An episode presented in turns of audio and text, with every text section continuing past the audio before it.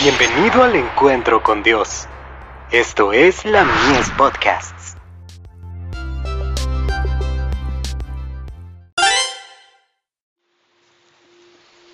Recibiréis poder, guiados por el testimonio escrito. A la ley al testimonio. Si no dijeren conforme a esto, es porque no les ha amanecido. Isaías capítulo 8, verso 20.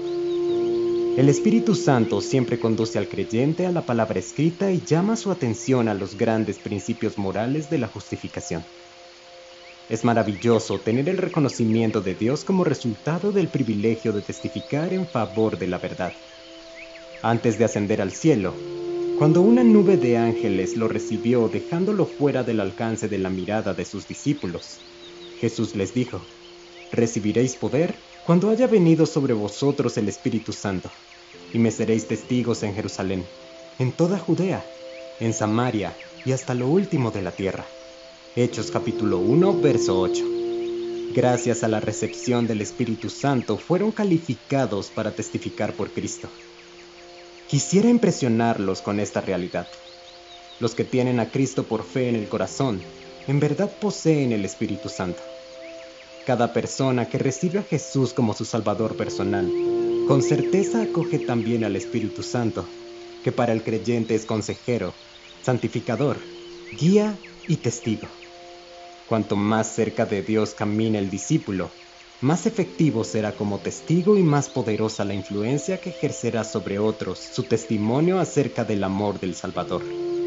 Dicha relación le ayudará a transmitir las evidencias del galardón de la palabra de Dios. Esta es la carne y la bebida que satisface la sed del creyente. Se siente recompensado al descubrir en la Biblia la voluntad de Dios.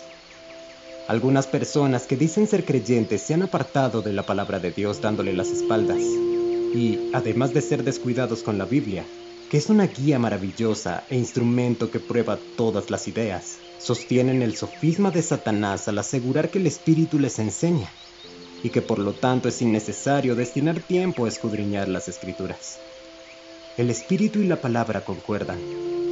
Dice la Biblia, a la ley y al testimonio. Si no dijeren conforme a esto, es porque no les ha amanecido. Isaías capítulo 8, verso 20. El ser humano llega a ser libre únicamente cuando el espíritu lo liberta. Manuscritos liberados. Tomo 14. Páginas 70 y 71.